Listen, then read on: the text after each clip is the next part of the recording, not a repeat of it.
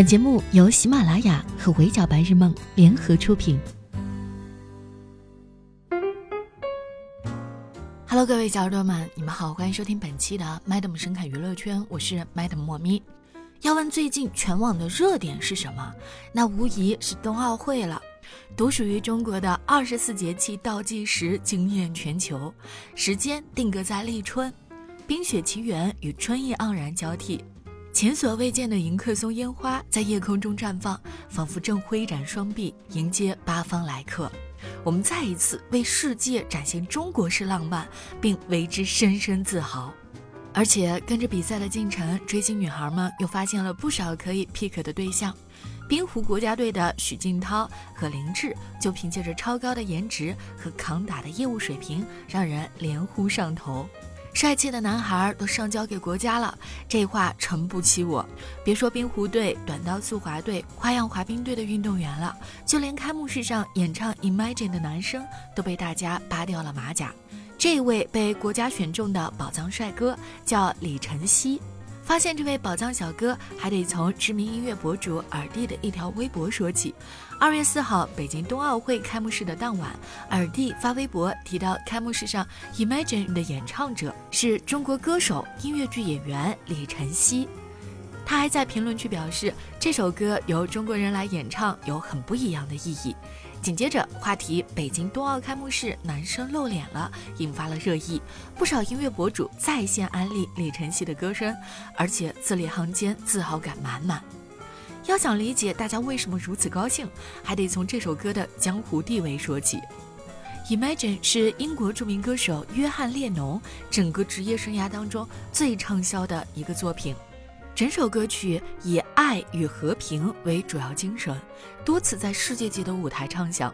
从2012年的伦敦奥运会闭幕式，到2016年的里约奥运会，再到去年的东京奥运会，连续三届奥运会开幕闭幕式上都选择了这首歌。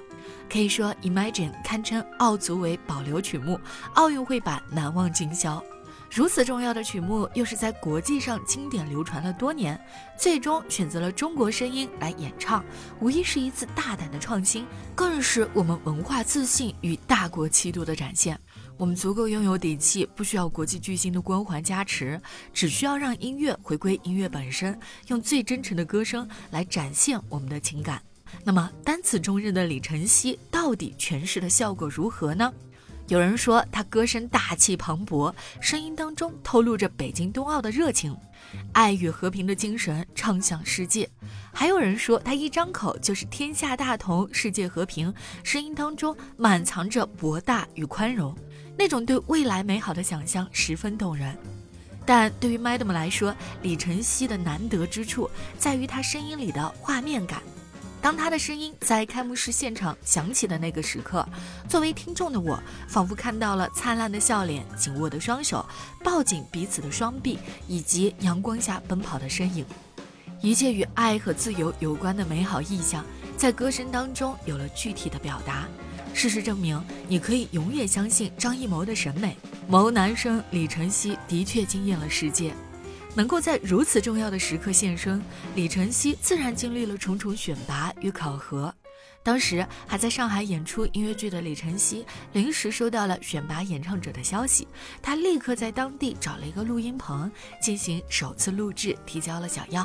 在经过了多轮选拔之后，他又进行了两次小样录制与一次正式录音。不到最后一刻，李晨曦也不知道自己的声音到底有没有被选用。开幕式当天，他也是早早守在了电视机前等待答案。最终，李晨曦得到了国际奥组委以及小野洋子，也就是约翰列侬的爱人，Imagine 的创作者的认可。在不计其数的候选者当中冲出重围，成功的在世界舞台展示了中国歌者的风采。很多不了解李晨曦的观众可能会好奇，到底是哪里来的惊艳男生横空出世？实际上，他早就是音乐剧舞台上的闪耀星星了。毕业于吉林大学的李晨曦，从小就是别人家的孩子，中考满分，高考考入名校，还是医学专业，是一个不折不扣的学霸。任谁看都会觉得他顺风顺水，照着父母的期望走下去，未来一定前途无量。但对于李晨曦来说，学医是父母的意愿，他自己真正热爱的始终是音乐。出身农村的他，从小并没有条件学习艺术。毕业前夕，在没有任何系统学习和音乐基础的情况之下，李晨曦参加一唱成名，并拿到了全国第四的名次。揣着节目组给的十几万的奖金和满满的信心，他踏上了北漂之路。最开始的他，因为不会弹奏乐器，连一份在酒吧唱歌的工作都找不到。李晨曦只能从零学起，没有收入，没有工作，他每天在没有阳光的半地下室抱着吉他疯狂练习。几个月之后，才成为了一名酒吧驻唱。在酒吧唱了两年歌以后，他终于有机会签约了公司，走上了真正的音乐之路。二零一八年底，李晨曦在深入人心的决赛现场，近距离感受到了音乐剧的魅力，这在他心中种下了一颗种子。在经过了专业的训练和学习以后，李晨曦找到了最适合自己的道路，那就是音乐剧。二零二零年，音乐剧《灵魂摆渡之永生》公开招募演员。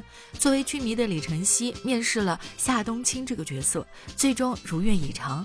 首次出演音乐剧，他并没有露怯，反而得到了观众和合作演员的一致好评。回顾李晨曦的成长历程，走上音乐剧舞台，着实是一段奇妙的经历。仅仅两年多的时间，就已经拥有了多部代表作。他不仅是天赋异禀的天选之子，没有音乐世家的底蕴加持，靠的不过是一次次拼尽全力和不肯认命，才换来了今天的光环加身。在当下的音乐市场和娱乐环境，选择音乐剧一定程度上就是选择了寂寞。但李晨曦还是潜心扎根于此，深耕舞台，认真打磨。刚开始学习音乐剧表演，他连走路都是不自然的。为了练习在舞台上的走位与调度，他甚至要从观察专业老师的脚后跟落地开始学习，每天都要走上三公里。彩排《灵魂摆渡之永生》时，舞台又黑，楼梯又长，李晨曦不小心撞在了道具墙上，咚的一声响满了整个剧场。但他也就跟着主唱们哈哈大笑，然后继续排练，仿佛撞的不是自己的头一样。